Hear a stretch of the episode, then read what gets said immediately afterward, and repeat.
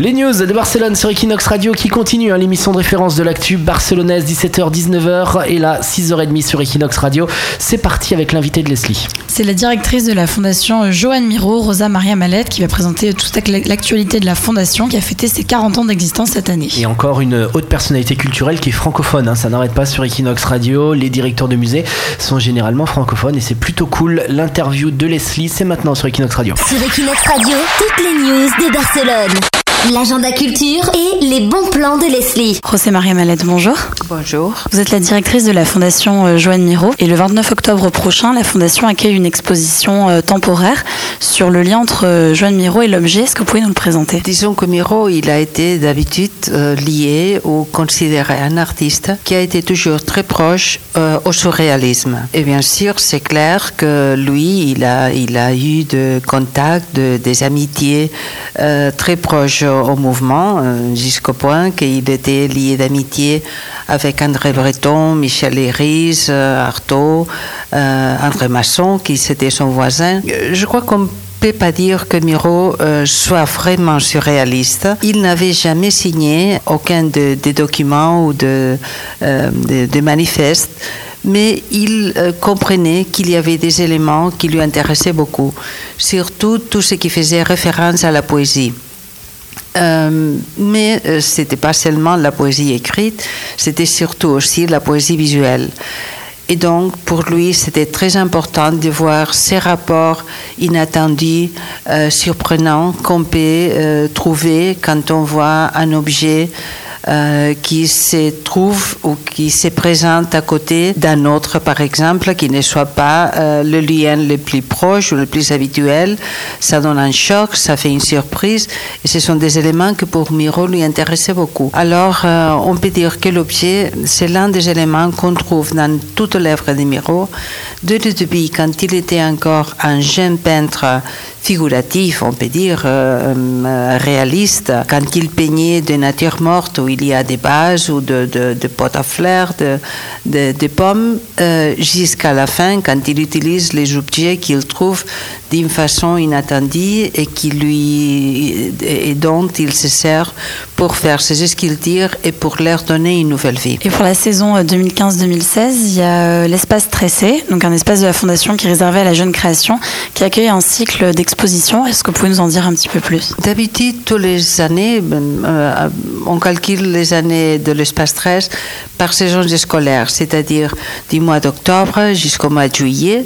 Euh, on, fait participer, on invite à participer euh, de la programmation de cet espace un commissaire ou un historien d'art, disons, euh, qui ne fait partie de, de l'équipe de la Fondation Miro, pour présenter un projet qu'on déroule tout au long de la saison. Alors, cette année-ci, nous avons Marty Manen, qui est l'un des jeunes commissaires, pas aussi jeune que, que celui qui juste euh, sort de l'université. Il a déjà euh, toute une carrière, mais vraiment, il est encore euh, jeune. Et il a fait une, il, a proposé de faire toute une suite d'expositions.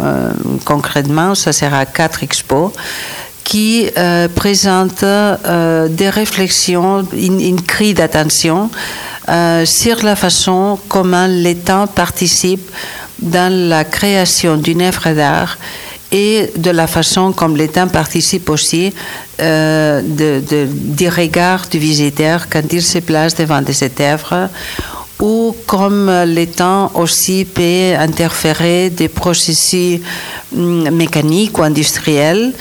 Et, voilà, c'est comme ça qu'on a prévu cette euh, séance qui a été comme point de départ, euh, qui a pris comme point de départ un triptyque de Miro qui s'appelle le triptyque euh, d'un solitaire.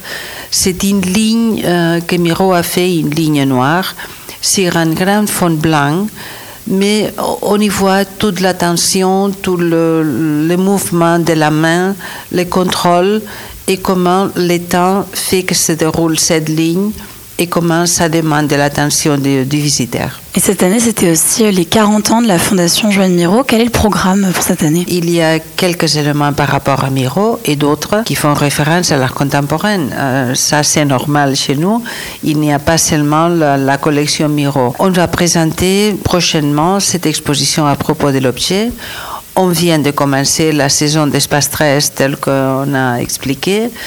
Et euh, pour le prochain printemps, on prépare tout un, changement euh, très important de la collection permanente. On va récupérer des espaces euh, qui ont été prévus tout au début dans le projet de Miro certes, quand ils ont bâti le, le bâtiment au début, pour y accrocher certaines œuvres et on va récupérer ces espaces, mais en essayant de donner à la collection une idée spécifique que je pense que peut aider mieux à comprendre l'œuvre de Miro et mieux surtout euh, à, la diffuser compte tenu que nous avons en même temps euh, les études mironiennes à travers la UOC, l'Université ouverte de Catalogne, et euh, il fallait probablement essayer de réorganiser la collection de, façon que soit plus facile ou plus euh, proche euh, aux étudiants. Et finalement, on, euh, on va ouvrir les nouvelles salles d'exposition temporaire avec une exposition que j'avère que ça sera, j'espère, magnifique, d'Ignasi Avalli, euh, l'artiste qui a reçu le prix Joan Miro dans sa cinquième édition. Et euh, je crois que c'est un moment extraordinaire aussi de faire coïncider l'ouverture de cette expo dans les nouveaux espaces en même temps qu'on fait déjà la fête des clôtures de la célébration du 40 anniversaire de la Fondation. Très bien, merci beaucoup Rosa Maria Malène d'avoir répondu aux questions d'Equinox Radio. Merci à vous. Sur Equinox Radio, toutes les news de Barcelone, l'agenda culture et les bons plans de Leslie.